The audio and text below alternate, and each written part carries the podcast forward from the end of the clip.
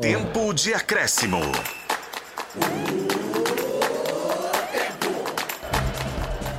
Oito da noite, 28 minutos deste domingão, 12 segunda rodada do Campeonato Brasileiro. Terminou Juninho. aqui na Arena Independência. Vamos para a zona mista então. Opa, deixa eu... Avelar, Avelar, por favor, Avelar. Avelar não... Benítez, Benítez. Benítez não quis falar. Vejamos aqui, pegar a palavra aqui do capitão do América, o Danilo Avelar, muito irritado, passou por aqui. Vamos ouvir. Então não adianta eu ficar falando aqui, sendo que a nossa time não está demonstrando nada. Ô Juninho, por gentileza, o América estava com o jogo na mão, acabou tomando a virada. O que dizer? Não, acho que, como eu falei ali, cansado de vir aqui falar, falar, e às vezes a nossa atitude lá dentro não demonstra. Então é tempo só de, de fazer, de ter atitude, mais atitude ainda. Que o momento é ruim e se a gente não ter atitude, a gente vai saindo. Aqui, eu sei que a gen- a gente não pode individualizar essas cobranças, mas você como capitão do time, o quanto que essas situações individuais têm prejudicado a América nos jogos? A gente viu hoje uma falha pela direita. Não, né, eu acho que esse não, é, esse não é o ponto que a gente vai sair dessa situação. Achar quem errou, culpado, não existe isso. Eu acho que quando ganha, ganha todo mundo, quando perde também perde todo mundo. Só que a gente está em um momento que a gente tem que minimizar os erros. E quando eu falo de atitude, eu falo disso. Né? Quando você vem aqui cita um ponto, quando você vem aqui cita um ponto individual, é porque a gente está deixando o colega exposto. Então a gente tem que ser mais unido dentro de campo. E aí, como eu falei, tem que ter mais atitude e menos fala. Beleza, obrigado. Palavras do capitão do América, o Juninho. Felipe Azevedo, para conversar com a gente aqui. O jogo estava na mão, o América acabou levando a virada. O que, que você pode dizer a tua análise? É difícil, cara. A gente precisa encontrar o equilíbrio, né? Em vários jogos a gente sai na frente, depois a gente toma a virada. A gente precisa acertar isso internamente. Eu escutei o que o Juninho falou aí no final aí, eu concordo com ele. Falar menos, trabalhar mais, cada um vê o que precisa melhorar no seu setor para que o coletivo melhore, porque a gente precisa é, ganhar os jogos, porque o campeonato ele é, ele é muito cruel. Beleza. Felipe Azevedo, Wellington Paulista, por gentileza, para atender a nossa reportagem. Vou fazer a mesma pergunta que eu fiz para o capitão Juninho, fiz agora para o Felipe Azevedo e vou acrescentar uma coisa. Tem sido recorrente as questões individuais, o próprio Mancini até tem falado isso na coletiva. Eu sei que vocês, como um grupo, não gostam de dizer isso, mas incomoda, você que é um jogador experiente. Hoje a gente viu ali mais um problema pela direita o América levou o segundo gol. Não, na realidade não é um problema, né? Na realidade foi que ele, a gente subiu tentando fazer o gol e automaticamente o cara que tá com a bola lateral direita, ele tá com a bola perto da, da, da, da área do time adversário. E as costas dele, alguém tem que cobrir. Não é só culpa de quem, de quem subiu. Ele subiu para tentar fazer um gol, dar um cruzamento para que eu pudesse fazer o gol. Então, não é culpa só de um jogador, a culpa é de todo mundo. Todo mundo é treinado para poder atacar e defender do mesmo jeito que sabe. Então, acho que não é culpar um jogador, é saber o que a gente tem que fazer, porque é treinado, é muito bem treinado. E é os detalhes está fazendo a gente perder os jogos. Dentro disso, contra o Grêmio, é, a gente viu que o principal fator foi a expulsão, não culpando o Éder. Claro, assim, a, a situação em si, o América jogando com um jogador a menos. Hoje, qual foi o prejuízo, na tua opinião, que fez o América, o ponto negativo que fez o América sair derrotado? Concentração. A gente sabia que, que tinha algumas jogadas que eles poderiam fazer, já foi treinado. Foi o que eu falei pra você. Que eu falei pra você.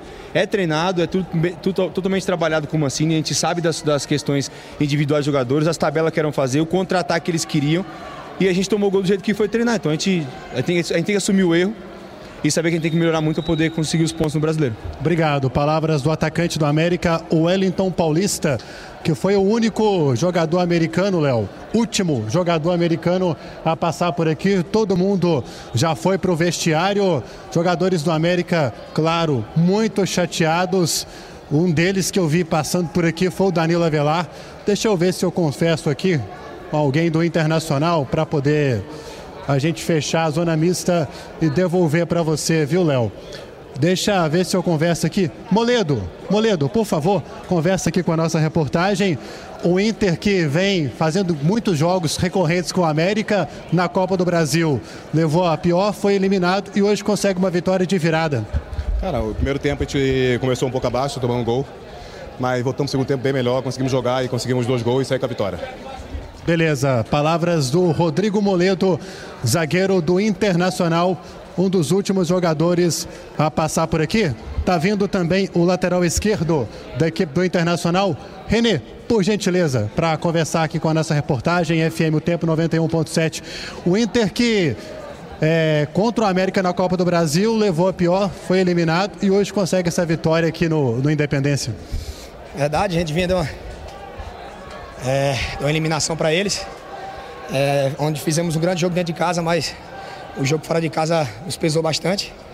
Mas acontece, é, o América é, é uma equipe que costuma dar trabalho para todos que vêm aqui. É uma vitória muito, muito grande para nós.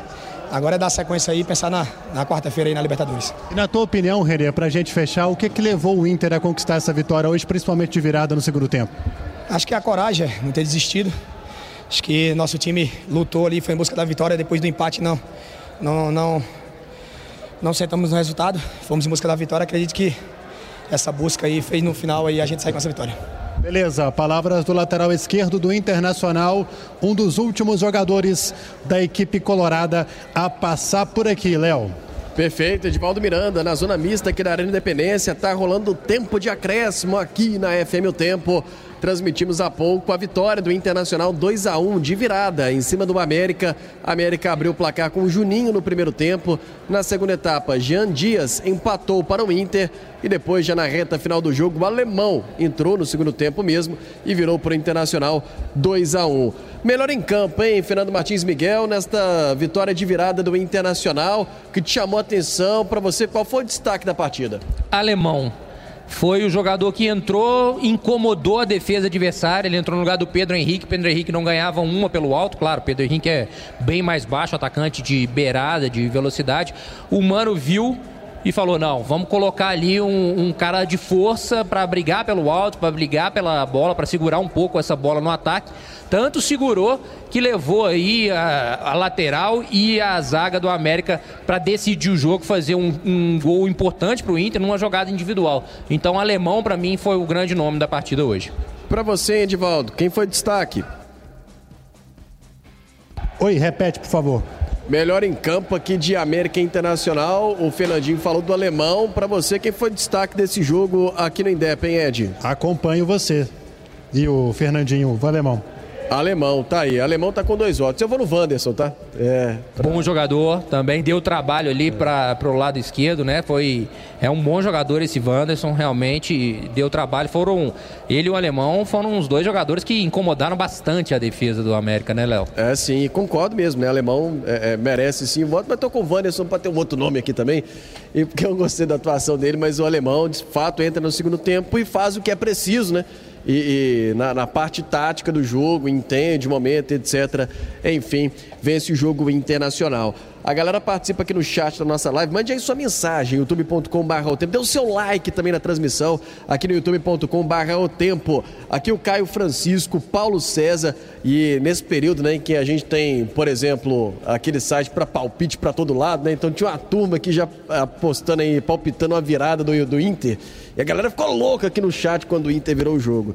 O, o Paulo César está aqui participando com a gente, o Caio Francisco, o Álvaro Caldas, o Pablo Santos, o Valdair Antunes também está no chat da nossa live, o Leonardo Chaurich, torcedor do Internacional, o Diego Alves está dizendo, olha, compra barato só dá nisso.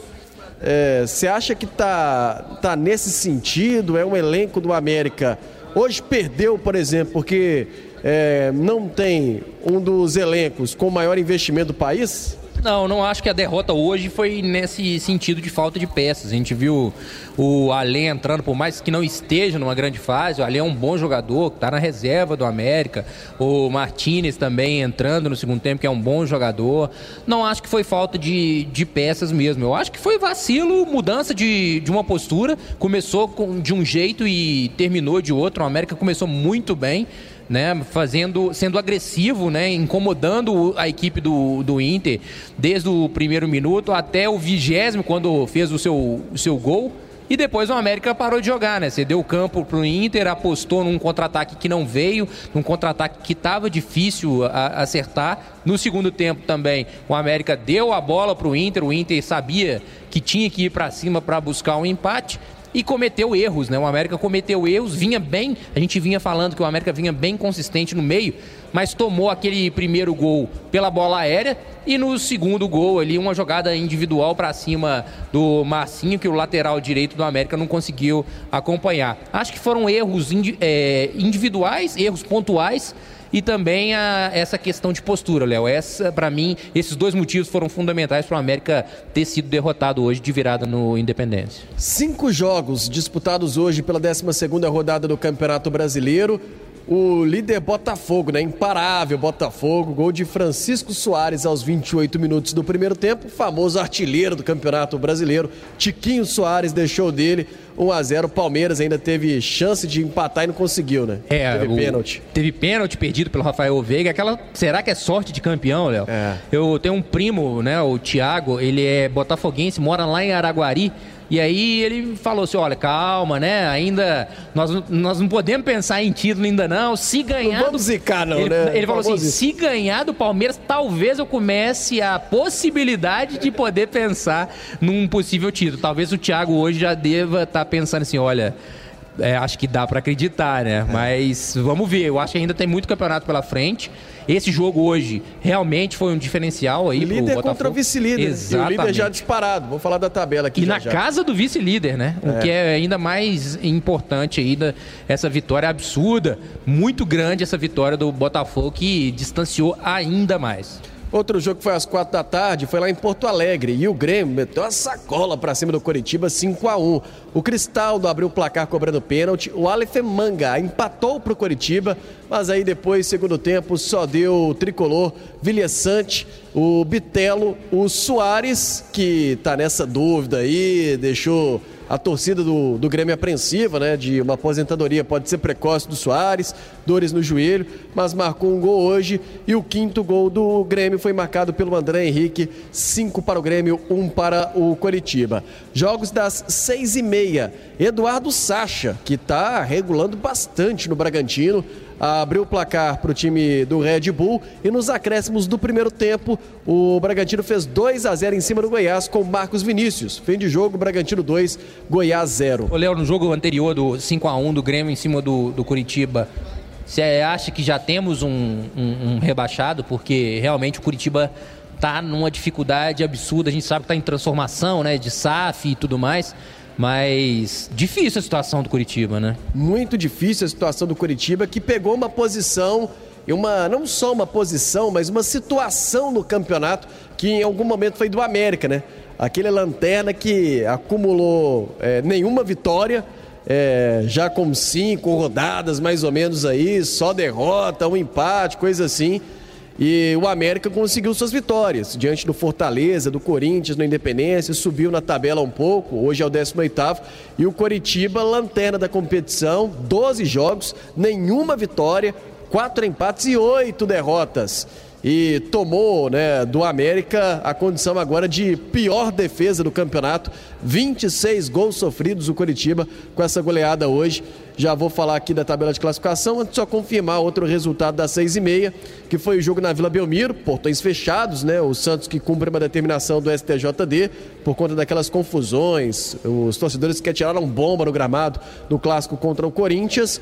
E por 30 dias o STJD determinou que o Santos vai jogar de portões fechados e isso ainda vai passar pela corte, né? Ou seja, pode vir uma punição ainda maior para o peixe. E o Flamengo abriu o placar com Everton Cebolinha aos 22 minutos é, do primeiro tempo. O Steven Mendonça empatou para o Santos, o jogo ficou 1 a 1 Foi para o intervalo 1 a 1 Aí volta no segundo tempo. Everton Ribeiro coloca o Flamengo na frente, 2 a 1 Aí o Rodrigo Fernandes empata para o Santos, 2 a 2 E depois Eric Pulgar deixa a vitória com o time rubro-negro, 3 para o Flamengo, 2 para o Santos. Muito bem, só está faltando um jogo, né, para encerrar a 12ª rodada do campeonato, é entre Vasco e Cuiabá. Jogo amanhã no estádio Luso Brasileiro, às 9 horas da noite. Vasco que, além de jogar com portões fechados, teve o estádio São Januário interditado. Por isso, ele vai ter que jogar fora de casa, ainda que com portões fechados. Vai jogar no estádio Luso Brasileiro contra Cuiabá amanhã às 9 horas da noite. Olha, a situação da América está bem crítica, né, por conta dessa derrota aí dentro de casa. Que aí, no jogo de amanhã, ele vai ter que torcer pro Vasco, pro Cuiabá não se distanciar fora da zona, né? Então, o América ele torce para uma vitória do Vasco, ele perderia, né, no caso se isso acontecer, o Vasco vença o Cuiabá, ele perderia uma posição, mas pelo menos o Cuiabá, que é a primeira equipe fora da zona de rebaixamento com 12 pontos, não subiria e aí não criaria aí uma diferença tão grande, né? Em que pese que o Corinthians também está com 12 pontos ali, mas o Corinthians é um time que você vê que tem qualidade que dá para sair dali. O Cuiabá não. O Cuiabá a gente já sabe em qual bloco ele vai brigar, né? É, tem o Bahia também com 12 pontos, né? Vou passar a tabela de classificação aqui, ó. Tem na liderança, né? Zero novidade, o Botafogo com 30 pontos. Botafogo em 12 jogos, 10 vitórias, não empatou o Botafogo até agora e tem apenas duas derrotas, 20 gols marcados, apenas 7 gols sofridos, disparada que é a melhor defesa, né? Tem, por exemplo, Fortaleza que só sofreu 9 gols no, no campeonato, é o mais perto aí do Botafogo nesse instante, no quesito de melhor defesa, o Fortaleza com 9 gols e o Botafogo só sofreu 7 até agora em 12 jogos. Líder, portanto, com 30 pontos. E o Campeonato Brasileiro tem um novo vice-líder. Com a vitória hoje, é, o Grêmio que derrotou o Coritiba, goleada 5 a 1 o Palmeiras que perdeu para o próprio Botafogo. O Grêmio agora é o vice-líder do Campeonato Brasileiro com 23 pontos. O Flamengo é o terceiro colocado com 22 e ele ganha do Palmeiras no número de vitórias, 7 contra 6. Então o Flamengo é o terceiro com 22, o Palmeiras é o quarto com 22 pontos. Você vê, Léo, que esse campeonato é tão equilibrado, né? Que o Palmeiras era vice-líder, já caiu para quarto. O Atlético, que já chegou à terceira colocação por conta de três jogos sem vitória, já caiu para décimo, né? É equilibrado do segundo para baixo. Né? É, do segundo. Não, o Botafogo tá, tá voando, né? Tá voando na competição. Uma marca expressiva, né? 30 pontos aí em 12 jogos. Realmente, Botafogo muito bem nessa, nessa competição aí. 30 tá... pontos em 36. Em 36 possíveis. Teve duas derrotas aí apenas a equipe do Luiz Castro. É um time muito bem treinado, muito bem arrumado, está mostrando a sua força, está empolgando a torcida, né? Os jogadores estão sentindo aí que pode fazer acontecer. Tendo em vista aí essa vitória hoje aí lá dentro do Allianz, que é, repetindo, uma vitória absurda, né? Olha aí, então Palmeiras fecha o G4 na sequência. Fluminense é o quinto, 21 pontos. E aí, três equipes com 20 pontos. O Internacional, que venceu então, subiu para sexto.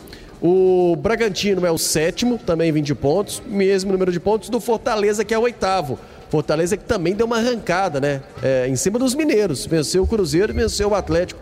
O, o, Fortaleza, time do Voivoda. Aí na sequência o Atlético Paranaense com 19 pontos, é o nono. O Galo é o décimo com 19 pontos. São Paulo, décimo primeiro com 18. Na sequência, Cruzeiro, décimo segundo com 17. 13 terceiro, Santos com 13 pontos. Santos que vive uma crise, né? Muito doída, como seu torcedor também. Pede hoje de novo, com portões fechados aí para o Flamengo. Bahia, 14 com 12. Aí o que a gente falou, né? Três times com 12 pontos, bem próximos da zona do rebaixamento. Bahia, 14, Corinthians, 15 e Cuiabá, 16 com 12 pontos.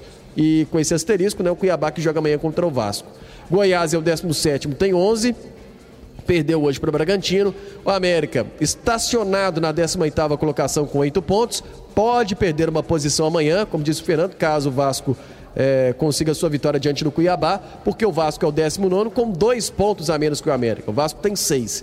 E o lanterna da competição foi goleado hoje para o Grêmio. O Coritiba é o vigésimo, tem quatro. Estou gostando desse campeonato, é que nos últimos anos, né, muito por conta também da pandemia, a gente teve alguns jogos, né, que foram adiados, coisa assim, agora não, tá todo mundo com 12 jogos, as sete Vasco e Cuiabá que vão fechar a rodada amanhã. Isso é muito bom, né? A gente já saber ali aonde que o time tá e não tem dois jogos a mais, três jogos a menos e tudo mais.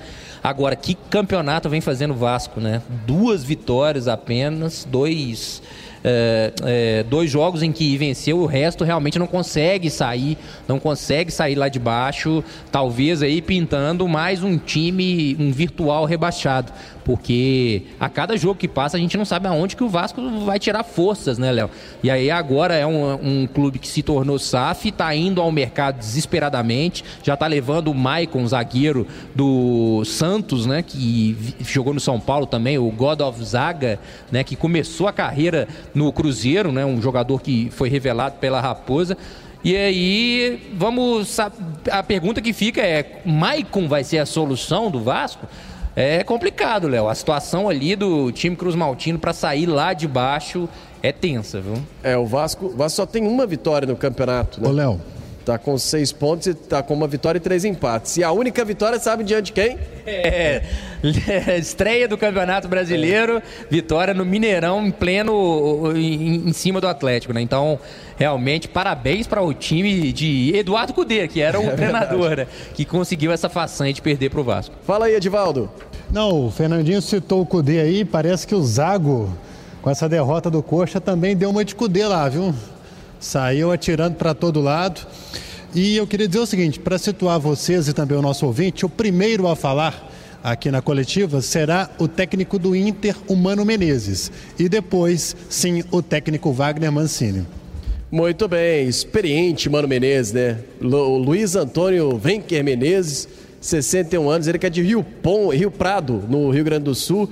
Ele é um ex-zagueiro, ele não chegou a atuar né, como profissional, apenas em competições amadoras é, dois títulos de Série B com Corinthians e com Grêmio, três Copas do Brasil com Cruzeiro e Corinthians. Ele tem duas passagens aí pelo é, Cruzeiro, a segunda mais vitoriosa, né? E é, o, o Edivaldo falou aí sobre é, o Zago, né? Tô vendo aqui até uma matéria da Banda B, tá falando que Zago detona jogadores do Coritiba após goleada. Se não contratar, vai rápido para a Série B. Rapaz, ganhou o grupo depois dessa, né? Ganhou, assim, o grupo não tava com, com ele. Isso aqui não adianta, né? Aí agora, meu amigo, é difícil? Ou a, a diretoria toma uma decisão que é aquela decisão mais fácil, né, Léo? De mandar o treinador embora e dar uma refrigerada no vestiário, porque depois dessa declaração eu creio que o ambiente lá vai ficar mais do que pesado ou então resolve contratar, atender o pedido do treinador, que é mais difícil, né? Você vai contratar o quê? 8, 9, 10, 11 jogadores? Porque realmente o que a gente está vendo o Curitiba apresentar no Campeonato Brasileiro precisa de muitas mudanças. Muito bem, tá rolando o tempo de acréscimo aqui na FM O Tempo, 8 horas e 50 minutos. Há pouco transmitimos a vitória do Internacional de virada aqui na Arena Independência, 2 a 1 em cima do América. É, abraçando o José Cisney, tá aqui participando com a gente. É, também a Melissa Jael, deixa o registro. O Vitor Luz, deixa também a participação dele aqui no chat da nossa live, youtube.com barra o tempo. O Luiz está por aqui, está dizendo que com esses atacantes não dá. É, você acha que o América tem problemas no setor ofensivo? Atacantes do América é um setor que precisa. O ataque do América é um setor que precisa ser reforçado, o, o Fernando? Eu acho que pode ter um acréscimo de qualidade aí nesse, nessa janela aí de transferência do meio do ano.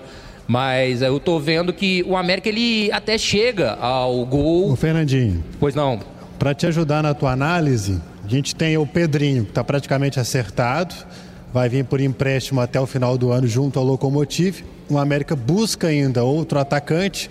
E aí, mais um volante, Daniel Borges, para lateral direito também já praticamente acertado. E por enquanto, o América declinou de buscar um meia. Inicialmente também estava na, na pauta no projeto do América buscar mais um meia, mas por enquanto, mais um atacante pela beirada e um volante. É interessante, interessante porque o América detecta as suas carências, sabe exatamente aonde precisa reforçar. A lateral direita para ontem, né? Para ontem. Por mais que o Massinho tenha tido um bom início de jogo e a gente tenha elogiado aqui, eu fiz América e Atlético Paranaense no Mineirão, foi realmente tenebrosa a atuação dele. E já vem sendo há algum tempo. Não é um jogador que vai resolver o problema ali da lateral direita, inclusive pode vir a dar problema como deu hoje. O alemão aí fez o que quis com ele, no, no deu espaço e fez o gol da vitória do Inter sem crucificar o Marcinho aqui nessa derrota. Claro, quem perde, perde todo mundo, mas são erros pontuais que o América vem cometendo. Né? Lá no Sul, o Éder é, sendo in, é, expulso e aí prejudicou todo um, um bom momento que o América tinha um bom início. Quando a gente fala que o América precisa melhorar durante os jogos o equilíbrio, né? O próprio Felipe Azevedo falou, é achar o equilíbrio. Começamos bem, depois perdemos aí a, a rédea da partida. Então o América precisa desse acréscimo de qualidade. Pedrinho é um bom jogador sim, não tem como a gente falar que não por mais que a gente critique ele fora de campo por ter tido os problemas que ele teve, né, a gente falando dentro de campo da qualidade que, que é o jogador, ele já conhece o, o clube, a gente crê que vai pegar um atalho aí na questão da adaptação. Eu acho que é um bom reforço sim para o América dentro de campo, viu, Edivaldo? É, Pedrinho, muito também de como a, situação está conturbada no extracampo, né? Em relação ao atleta. Ô, que já é dispensado de São Paulo exatamente por isso, né? E aí o América parece também gosta, né, de, de uma polêmica. Pois não, Edivaldo? Deixa eu conversar aqui ao vivo aqui com o presidente do América, o Alencar da Silveira. Presidente, boa noite, obrigado pela gentileza aqui com a FM O Tempo. Primeiro, te perguntar sobre esse resultado, infelizmente mais um negativo contra um gaúcho aqui no Independência, o América com o jogo na mão, acabou levando a virada. Acho que esse jogo não poderia ter acontecido um resultado pior pior do que a gente vê um hábito, é um erro que teve, que eu tenho certeza que nós, a linha que foi passado foi linha de, de impedimento. Eu vi o nosso, o nosso time é, caindo de produção nas substituições. E entendo que levantar, a, levantar, sacudir a poeira, dar a volta por cima. E a gente está numa situação delicada. Como torcedor, eu estou falando isso, como dirigente também. A gente vai ter que vai ter que fazer. É o silêncio dentro do, do, do vestiário, mostrou isso tudo. Nós, ninguém está satisfeito com o que a gente teve aqui hoje. É um jogo que não podia ter perdido. Há pouco um torcedor participou da nossa live aqui eh, no canal do, do, do YouTube do Tempo, falou sobre contratações, é, disse que o ataque está um pouco carente, precisa de reforços. Como é que está o planejamento aí? Dá uma atualizada para a gente, por gentileza. O departamento de futebol está olhando, nós vamos trazer os jogadores, nós vamos trazer jogador para vestir a camisa, para entrar e para somar no grupo. Nós não temos é como, ah, vamos trazer João Antônio Manel. Isso atrapalha qualquer negociação. Mas nós já temos algumas sinalizações de jogadores que já estão é, para vir. Vamos trazer aí três, quatro, cinco jogadores. Pedrinho e Daniel Borges estão praticamente certos. Tem mais algum nome, alguma posição carente que você queira comentar? Não sei, eu acho que nós temos que trazer time e jogador que vai somar com com o clube, vai somar com o que está aí. Porque a gente, nós caímos de produção, nós sabemos essa dificuldade hoje, nós temos a certeza dela e nós queremos buscar. Por quê?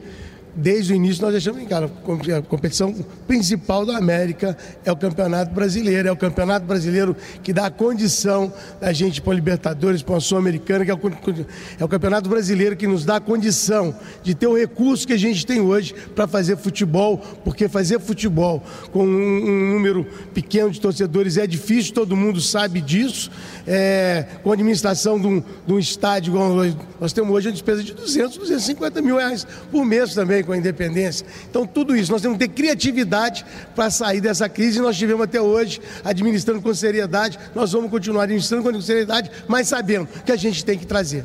E por falar em custo do Independência, é, o Cruzeiro jogou aqui ontem, está querendo jogar mais, afinal de contas, né? Viu que o gramado está ótimo, ficou bom após o plantio da grama de inverno.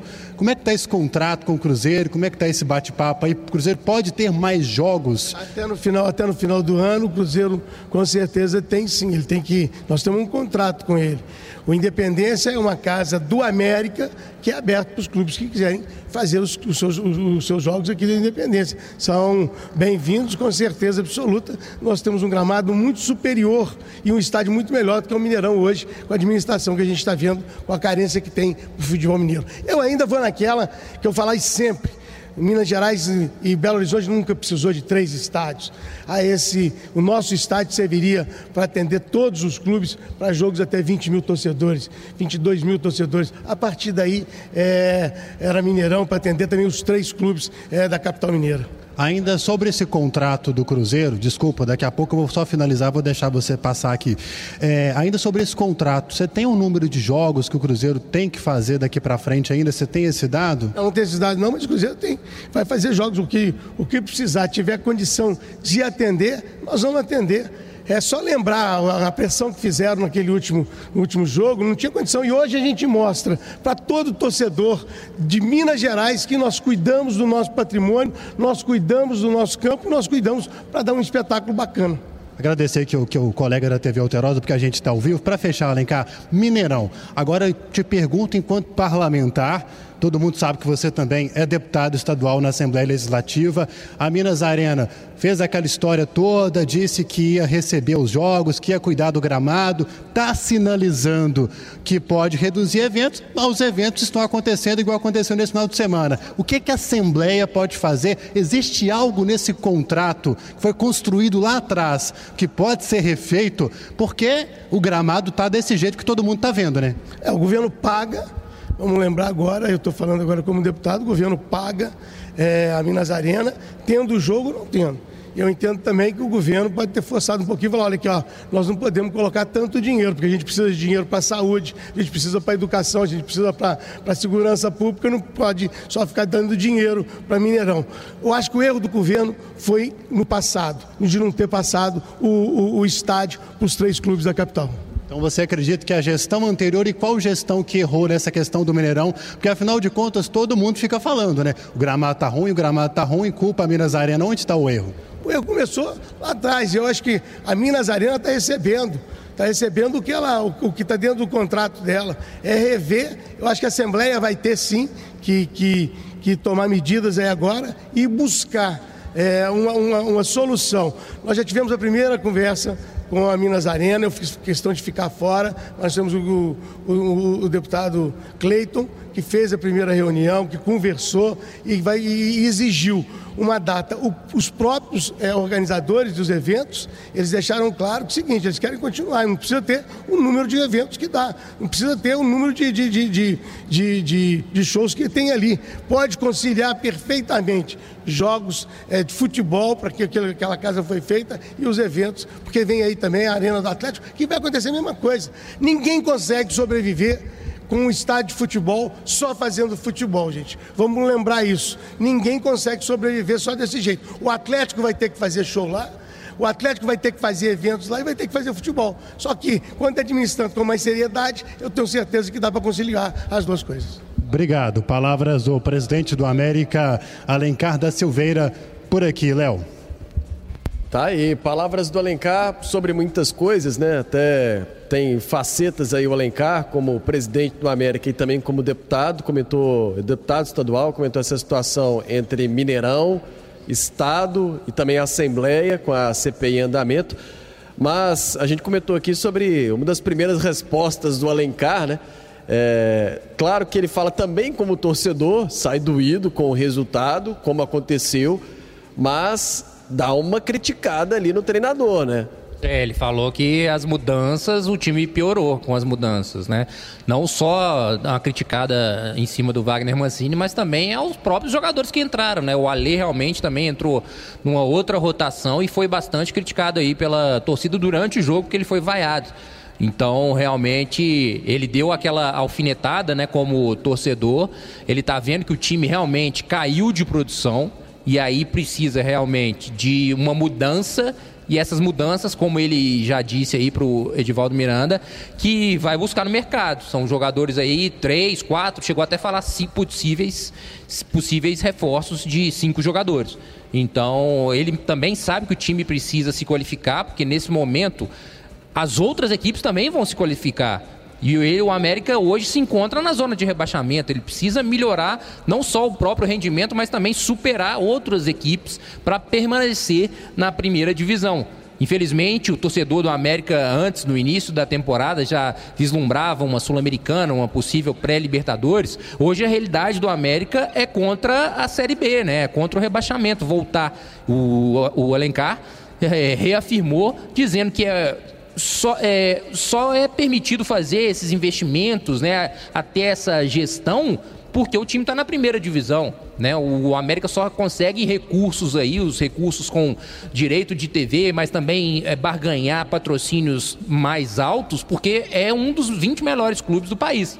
Então, se o América cair, a receita vai cair. E ele sabe que vai ficar cada vez mais difícil. Agora, precisa de criatividade, como ele disse 200, 250 mil ele já gasta com o Independência, manutenção. Realmente é complicado. Ele precisa que o Cruzeiro também jogue aqui para receber também né, o dinheiro como o dono do estádio e fazer a roda girar. Então não tem muita receita de bolo, né? Ele vai ter que ter essa criatividade, ir no mercado, buscar peças interessantes, peças que se encaixem. Como ele disse, já vestir a camisa, chegar e jogar, porque também corre contra o tempo, né, Léo? É verdade. Até aqui no chat o Cleiton está dizendo gol do VAR, né? É, no, durante a entrevista ao Edivaldo Miranda, o, o Alencar ele chegou a criticar também a arbitragem no jogo de hoje. É, de certa forma, a gente também, em algum momento, que criticou a arbitragem e, e que, engraçado, né? É, em, em alguns momentos, em algumas temporadas, já faz até um tempo isso, é, tinha um ato ou outro que a gente falava, nossa, esse ato aí é bom. Né? Ele chegava a fazer uma sequência de bons jogos. Em algum momento ele errava, podia ter um lance crucial e tal, mas é, na maioria você falava assim, não, esse ato é bom. Agora, é, até a abraçadeira FIFA né, não está servindo de muita coisa. É, ontem aqui eu fiz Cruzeiro em São Paulo, foi o Ramon Abate Abel, sabe? O cara também é FIFA, jovem, 33 anos, Santa Catarina, mas sem critério nenhum, sabe? Aquele árbitro que é, um lance ele deixa passar, aí é pro outro, pro outro time, aí o mesmo lance ele não deixa passar, e aí depois ele faz isso só que é o contrário, então ele deixa todo mundo insatisfeito. Até disse, acho que até ele mesmo fica insatisfeito com a arbitragem. Então, hoje está difícil isso. Mas, é, na crítica feita em cima do Flávio Rodrigues de Souza, é, o lance foi muito difícil, né?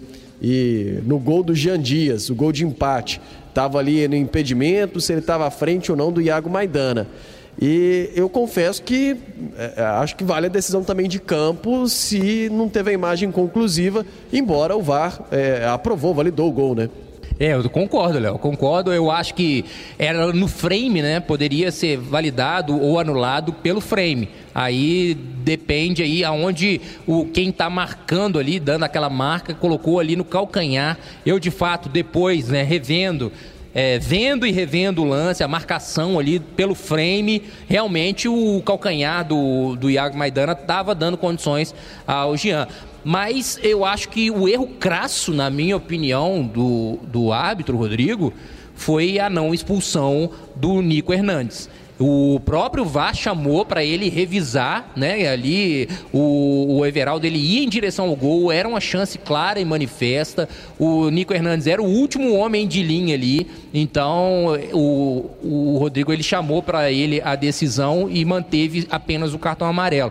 E ali poderia mudar a história da partida, né? O Nico Hernandes expulso ali logo com a América com 1 a 0 realmente o jogo ficaria muito favorável à equipe americana. Então, eu acho que o grande erro da arbitragem, na minha opinião, foi não ter expulsado o Nico Hernandes. Talvez seja isso que o Alencar também tenha, tenha reclamado, ter ficado na bronca aí com a arbitragem, porque hoje deixou a desejar nesse lance e foi um lance decisivo.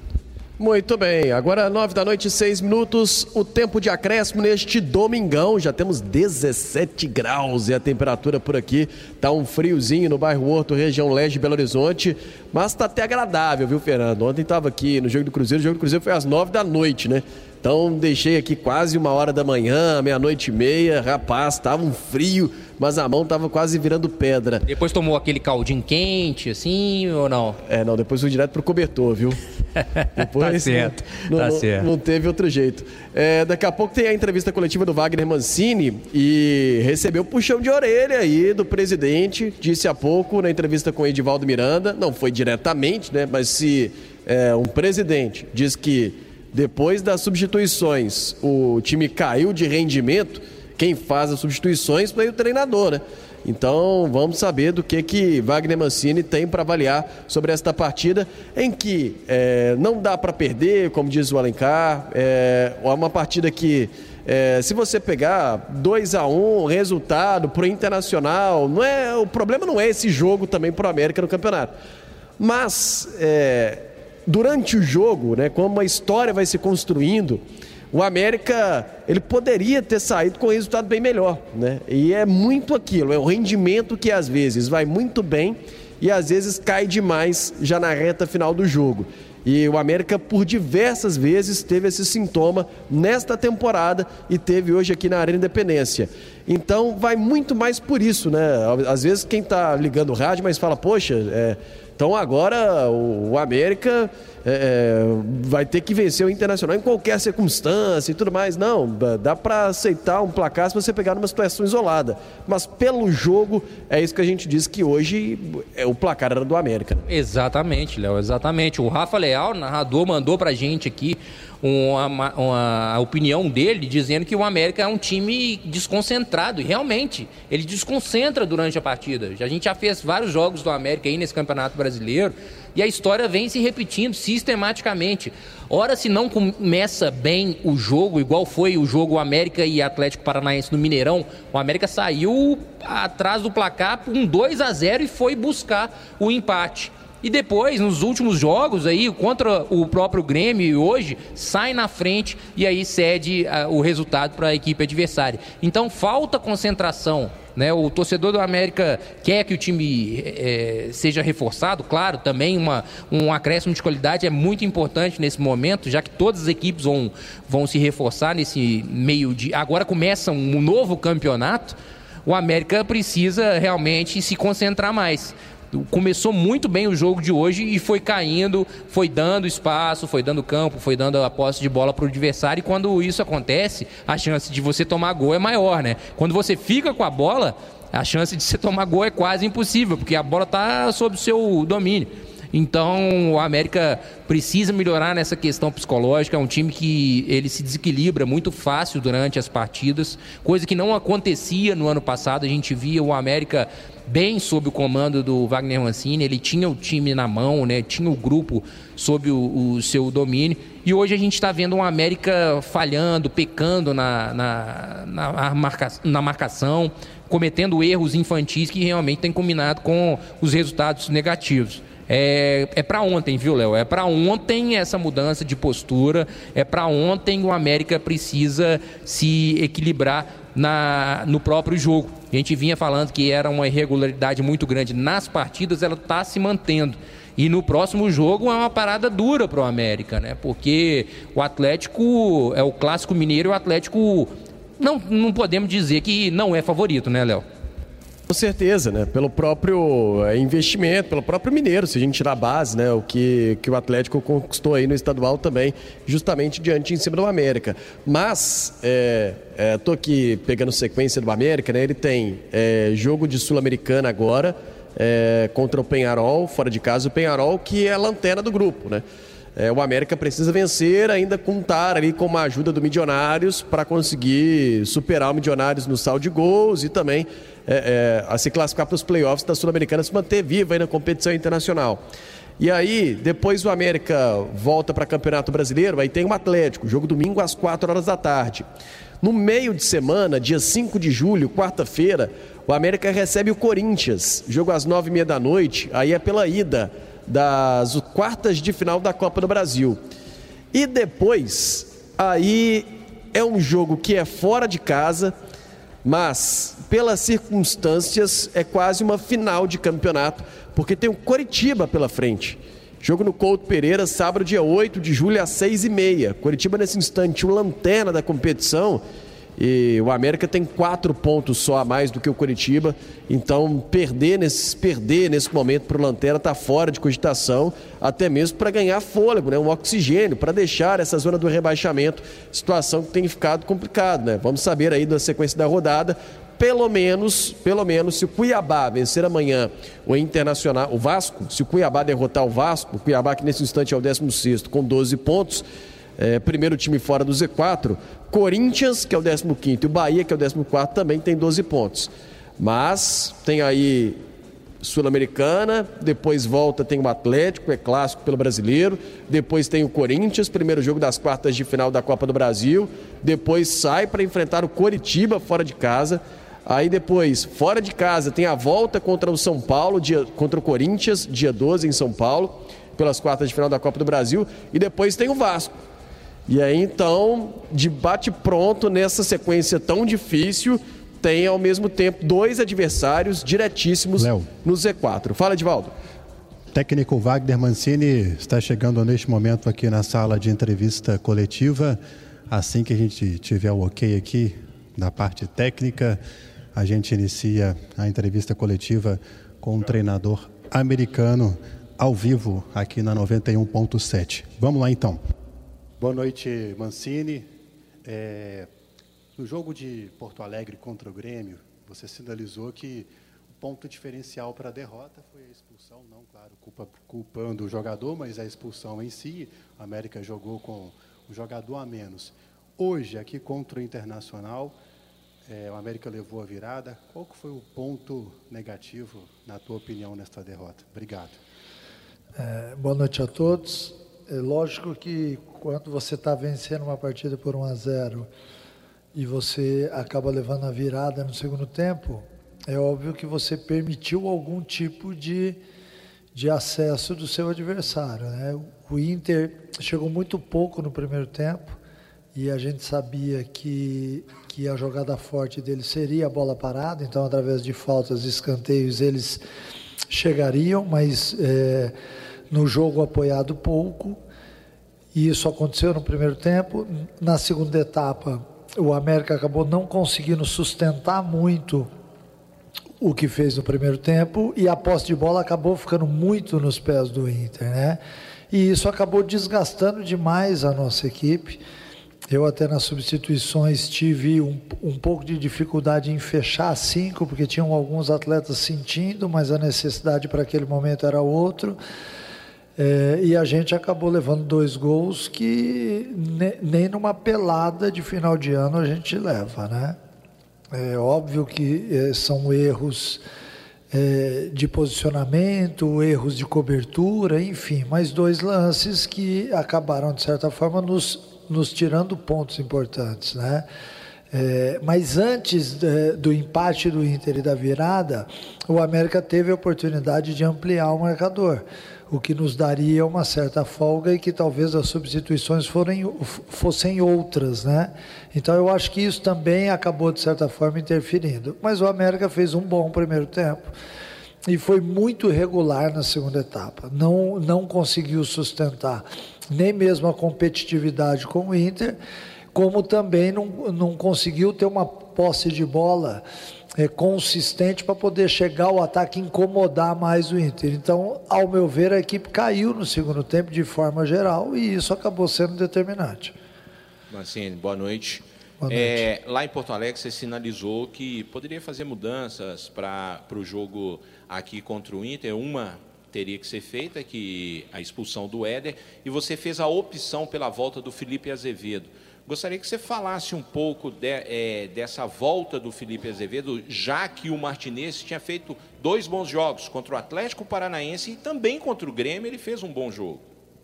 É, a opção do jogo do Grêmio era que a gente tivesse mais um quadrado no meio-campo, com o Juninho, com o Ema, com o Breno e com o Cal, exatamente para que a gente é, desse uma compensada pelo fato de não ter dois extremos, né? O jogo de hoje, jogando dentro de casa, eu não podia entrar com um time que tivesse um quadrado e que não fosse ofensivo, né? O América aqui dentro ele tem que ser ofensivo, por isso a opção do Felipe Azevedo e do Everaldo.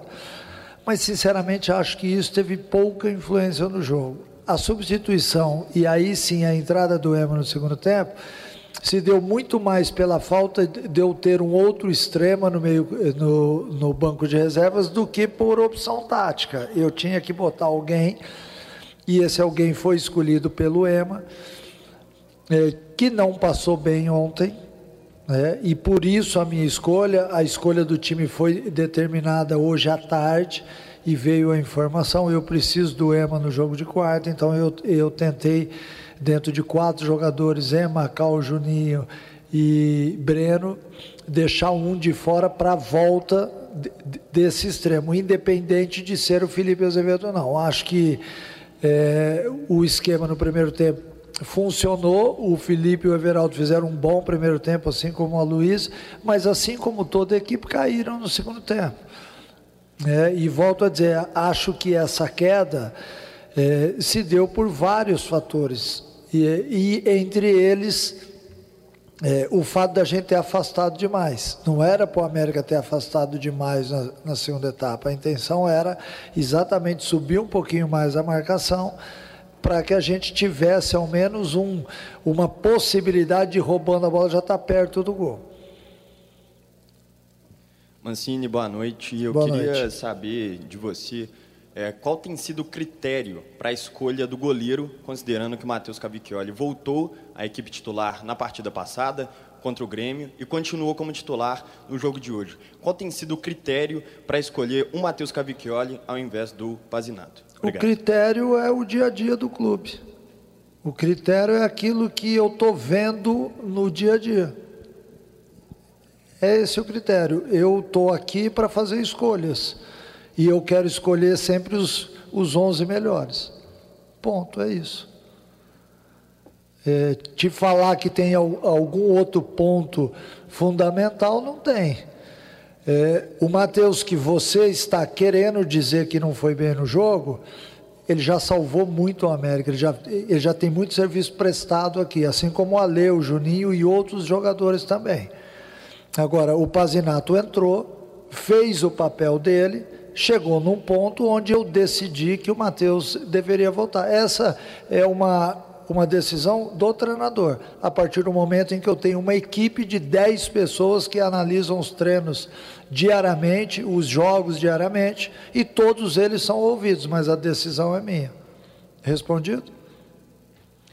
Mancini, é, quero aproveitar para ter a tua análise em duas situações. A primeira você citou aí que foram gols de pelada que o time tomou, palavras que achei que definiram bem. E o quanto está te preocupando, principalmente no setor direito? Às vezes eu sinto que o Marcinho está tendo um pouco de dificuldade de adaptação aqui no América. É, não sei se você pode falar, porque oficialmente o Borges ainda não foi anunciado, né, mas está praticamente fechado. E a outra, a reação vai ter que vir num clássico contra o Atlético, que até hoje está definido para o Mineirão. E você disse bem naquele jogo contra o Atlético Paranaense, sobre o gramado. Queria a tua análise também sobre esse, esse outro ponto, por favor. É, o, o é, so, sobre o caso específico do Marcinho, eu também achei que ele cansou no segundo tempo. E eu até ia tirar. O Marcinho era uma das substituições, até que ele passou ali do lado e numa conversa ele me, ele me disse que ainda estava bem, que suportaria os 90 minutos. E como eu tinha mais dois outros atletas na mesma situação, eu acabei optando em deixar o Marcinho e os dois gols aconteceram ali naquele setor. É, sobre o jogo do Atlético, é, nada melhor do que você vencer o rival para dar uma reviravolta no campeonato. Né? E o fato de jogar no, no Mineirão, é, eu lamento muito, porque daqui até domingo o campo não vai melhorar, essa é a verdade. Né? Então, é que, logicamente, a gente pense a respeito. Eu já falei sobre o Mineirão numa, numa outra entrevista, eu não vou aqui ficar falando sobre isso, até porque o foco não é esse. Mas eu lamento muito um estádio daquele porte não ter um campo que seja é, o adequado para que duas equipes que, que estão na Série A do Brasileiro, a terceira também que jogou aqui ontem, possam usar o estádio de uma, de uma maneira significativa, que é o, o, o, o o maior campeonato do país. Né? Se, se nós não temos é, um campo devido à altura, acho que deveríamos repensar exatamente aonde jogar. Bem, Mancini, já falou aí sobre o clássico de domingo, mas é uma semana importante. Na próxima quinta-feira tem o um jogo contra o Penharol, que pode definir o América uma passagem à próxima fase da competição e o América nessa situação em que o sinal de alerta já está ligado no Campeonato Brasileiro. E um curto espaço de tempo. Você joga na quinta, viaja na sexta e só vai ter treino no sábado. A gente pode imaginar um América diferente na quinta e no domingo também um América diferente? Olha, o América para quinta-feira com certeza vai ser diferente deste que jogou hoje. Né?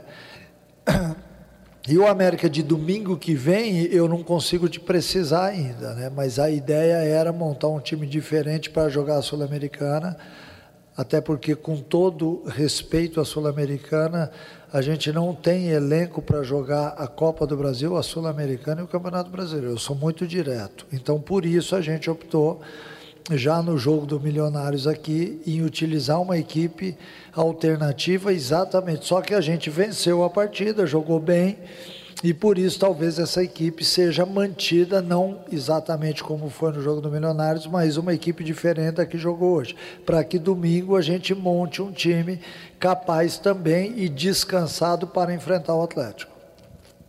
Obrigado, Mancini. Muito bem. Palavras do técnico Wagner Mancini. Explicações sempre claras. O treinador conhece bastante, viu, Léo? Verdade. O Edivaldo, sincero, né? Até às vezes um pouco ríspido, né? Mas a gente já imagina, já espera, afinal de contas, é, é para ele sentir também essa derrota de virada, nada satisfeito, com certeza está o Wagner Mancini. E explica algumas decisões e ainda fala sobre o Marcinho, né? Então ele parece concordar um pouco que o Marcinho já precisava ter saído, ele já tinha feito essa leitura, mas justifica também porque não trocou o jogador fez a leitura sobre esta derrota que o torcedor americano ainda não digeriu e dificilmente vai acontecer, né, Fernando? É, Léo, eu, eu, eu, gosto muito das, das, das entrevistas coletivas pós-jogo do do Mancini, porque ele analisa bem, ele analisa o que acontece mesmo, né? Aquele treinador que fica dando desculpa A, desculpa B para tentar justificar um revés, como aconteceu aqui hoje. Ele disse que realmente o América tomou dois gols de pelada, né? Gols que não se deve tomar e realmente admitiu também que teve queda de alguns jogadores aí que entraram durante a partida e a própria lateral direita ali com o Marcinho que realmente cansou no segundo tempo. O América em nenhum momento teve o controle de bola na segunda etapa, como ele falou, né? Realmente deixou a desejar na competitividade. Foi isso que, que ele falou, principalmente no segundo tempo. O América realmente caiu bastante, de, caiu o ritmo, caiu a intensidade, caiu a competitividade. E aí o Inter realmente ele acha que isso foi fundamental. Além dos erros individuais que o América cometeu, eu acho que essa, mudança, essa mudança de postura do América, ou a falta de atitude, falta de postura do América no segundo tempo, foi fundamental. Ele foi muito, muito lúcido né, ao, ao analisar essa, essa derrota. E também está tentando ser otimista, né, puxar todo mundo para cima diante no clássico contra o Atlético, dar uma, uma, uma revigorada aí com um bom resultado diante de um grande rival.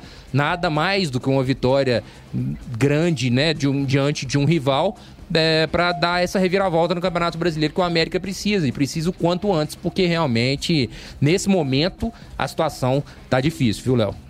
É verdade, o América que hoje do Wagner Mancini, Wagner Mancini que tem, hoje fez o jogo número de 104 com a frente do América, lembrando que são duas passagens do Mancini, né, pelo Coelho, 41 vitórias, 27 empates. Essa foi a 36 derrota do Wagner Mancini comandando o América. No gol, Matheus Cavicchioli hoje. Tinha até uma dúvida se é Pazinato ou Cavicchioli, né? O Pazinato que na retomada do América foi titular, né? Quando o Cavicchioli começou mal no início do Brasileiro, junto com todo o time, aí mudou o time à beça poderia voltar hoje, tinha essa dúvida, mas o Cavicchioli foi mantido. Ô, Léo. Fala, o Ed. E acho que agora tá claro quem é o titular, né? Depois da coletiva do Mancini. É o Cavicchioli, né? Isso, isso, isso. Cavicchioli, portanto, assegurado aí pelo treinador, inclusive. É, Marcinho na direita, é, criticado aí, especialmente no segundo gol do Internacional.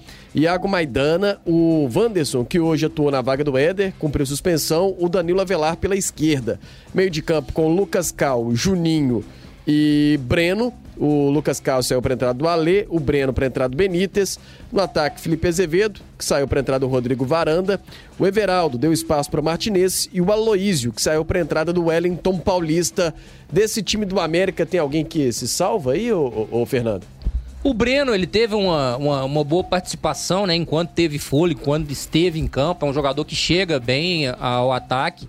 Mas ele até tentou ali fechar o meio, fechar as laterais ali, as investidas da equipe do, do Internacional e vinha conseguindo, né? Então eu destaco o Breno, é um bom nome aí no América, uma revelação importante da, da, da equipe americana.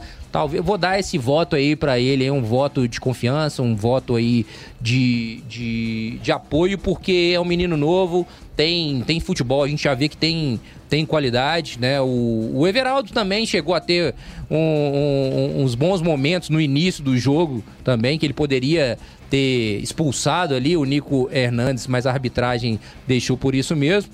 Eu acho que esses dois aí foram os que se salvaram aí dessa, dessa derrota americana dentro de casa, Léo. É, sobre até essa situação, o Edivaldo conversou com o Alencar né, mais cedo e o Alencar mandou mensagem aqui, mandou um print, tá dizendo que comentarista na televisão disse que foi, estava impedido, viu? Então, é, o Alencar tá ainda revoltado com a arbitragem e, e mandou aqui o print. É, o Internacional, que teve o John Vitor é, no gol, o Igor Gomes, lateral direito, o Rodrigo Moledo, o Nico Hernandes foi amarelado e o Reni na esquerda. Meio de campo com o Rômulo, o Johnny, o Pedro Henrique saiu para entrar do alemão, Jean Dias, que deu espaço para o Gabriel, o Wanderson, que saiu no finzinho do jogo já para entrar do Tauan, e o Luiz Adriano, que saiu no intervalo para entrar do Gustavo Campanharo. A gente falou do ponto positivo já do Inter, melhor em campo, inclusive o alemão. Falamos bem do Wanderson. E o Luiz Adriano, talvez quem deixou a desejar no jogo, né? É, deixou. Tanto que o Mano tirou, né? Viu que não fez nada, né? Não incomodou a defesa do América, que vinha até bem, fez um bom primeiro tempo. É, a respeito aí do, do, do, frame né, que, o, que o Alencar mandou, é, eu tinha dito né, que esse, esse gol vai ser ou anulado ou é, invalidado por, pelo frame. É complicado, né? Ali no momento, frações de segundo, ele pode estar impedido, como pode estar é, é, em gol legal. Eu acho que o grande erro, na minha opinião, o grande erro no jogo de hoje foi a não expulsão do Nico Hernandes. Ali mudaria toda a história e era para expulsão. E era para expulsão direto no campo. Não precisava o VAR VAR ter chamado. O VAR chamou, deu a segunda chance para o árbitro Rodrigo, ele, ele manteve a decisão dele e, na minha opinião, foi uma decisão errada, porque o Nico Hernandes não deveria estar em campo. Era chance clara e manifesta de gol, Léo. VAR hoje foi FIFA, né? É do Rio Grande do Norte, o Pablo Ramon Gonçalves Pinheiro na arbitragem principal, no campo, Flávio Rodrigues de Souza, FIFA de São Paulo. Uma nota para o árbitro de campo, o Fernando? Cinco. Tá aí. Então tá menos da não, não passaria, né, de ano. Não passaria, não, não passaria. 60%. Errou em, em, lance capital. Quando erra em lance capital, meu amigo, você, você toma bomba. Esse Muito Fernandinho bem. é bom, viu? Sou fã, viu, Leozinho? Tá aí. É, você, Edivaldo, é suspeito para falar, já que recebe várias dicas do Nandão. E meu caro Edivaldo Miranda, para fechar quer? contigo. Eu tenho uma dica dele guardada aqui, mas vamos deixar para depois, né? Pois não, Edivaldo. Vamos fechar aí na reportagem vamos, é, desse vamos América sim. que é, em casa, estava esboçando até reação, né? Depois de vencer Fortaleza, Corinthians. Mas hoje parecia que ia seguir vencendo em Belo Horizonte, mas acaba levando a virada 2 a 1 um, Ed. Exatamente, eu acho que já está mais do que explicado, né? Você, o Fernandinho debateram aí ao final do jogo. Ouvimos também o presidente Alencar, ouvimos também o Alencar da Silveira Júnior, presidente do América, sobre a programação. Amanhã à tarde tem a reapresentação no CT Lana Drummond, de acordo com a América. E aí, às 7 horas da noite, tá aqui, ó, segundo o América, a viagem. Aí o América vai para Montevidéu para poder encarar a equipe do Penarol, que virou saco de pancadas no grupo, até aqui perdeu todas. E na sequência, no domingo que vem, né, tem um clássico contra o Atlético, jogo dificílimo. A programação de terça e quarta, o América ainda não definiu como que vai ser esse esquema, essa logística lá no Uruguai. Enfim, mais uma derrota bem amarga essa hoje e eu fico com as palavras do Mancini, que eu acho que definiu bem, viu, Fernandinho, também, essa questão toda. Gols de pelada de fim de ano que infelizmente o América levou aqui. E aí não é nem questão pejorativa, não, que eu acho que aí o ouvinte consegue entender exatamente como que foram esses gols, porque já sabe, todo mundo aí bate uma peladinha, né? Enfim, tem que corrigir essas coisas para a sequência da temporada. O América que Tá difícil, mas a gente, claro, continua acreditando muito, né, nesse trabalho do técnico Wagner Mancini, que enxerga sempre o mesmo jogo que todo mundo e acreditando também, claro, na diretoria. Forte abraço para você, Léo, Fernandinho e também para o nosso ouvinte. Valeu, valeu. Abração para você também, Edivaldo Miranda, Fernando Martins e Miguel, para passar a régua de América 2, ou melhor, quem dera, né? América 1 e Internacional 2, a virada que acontece aqui no Indepa. Edivaldo falou na acreditar ainda no trabalho. Tem tempo, né? Mas é uma sequência forte, dura e a recuperação já precisa acontecer para ontem. Exatamente, precisa acontecer para ontem. A gente entende as palavras do, do, do Wagner Mancini as quais o, o Edivaldo repetiu, de gol de pelada é dizer da desconcentração mesmo da equipe, né? De sofrer, não da maneira pejorativa mesmo, que os jogadores são ruins, nem nada disso, mas é que é o América se desconcentra durante os jogos e isso vem causando uma queda tanto de desempenho quanto de resultado. A gente está vendo que o América não consegue sair ali da zona de rebaixamento, emenda algumas vitórias, alguns resultados positivos, mas logo depois ele cai o desempenho e aí realmente não consegue vencer, já vem aí de uma sequência sem vitórias no Campeonato Brasileiro. Essa derrota hoje, uma derrota muito amarga, na qual saiu à frente no placar e não conseguiu segurar o resultado e pior, né? Sofreu o revés, a virada no segundo tempo. O América tem a, a, confiança de, de parte da torcida, tem a confiança da gente, da imprensa, porque a gente entende que o Wagner Mancini é um bom treinador, tem esse grupo na mão, a gente já viu o que esses jogadores já, é, já fizeram, já podem fazer. Então o América precisa retomar o quanto antes. O América fez bons jogos contra boas equipes, começou muito bem o jogo no meio de semana lá contra o Grêmio. A expulsão realmente colocou tudo uh, para o espaço que o América tinha feito ali naquele começo de jogo lá na arena do Grêmio. Então o América tem que se apegar a esses momentos, tentar fazer com que esses momentos virem uh, momentos de regularidade, sejam mais regulares, estejam, uh, sejam mais longos durante a partida. A América tem qualidade, tem jogadores de qualidade. Quem sabe agora, com os reforços chegando, né, com o Benítez, que tenha uma sequência, por mais que o América dispute três competições, o, o clube sabe em quais jogos o Benítez tem que jogar. Então que faça isso com sabedoria, porque realmente é um jogador que ele não pode perder de novo, né? Uma qualidade é o que faz o América na, não ser aquela equipe normal, aquela equipe comum. Então, Léo, a gente fica a lição aí pro América, se manter concentrado durante todos os jogos, porque no equilíbrio do futebol brasileiro hoje, qualquer vacilo é fatal. O América vem cometendo esse vacilo com, com constância. Fernando, um abraço para você, boa noite. Grande abraço, Léo, boa noite a você, boa noite a todos que nos acompanharam aqui.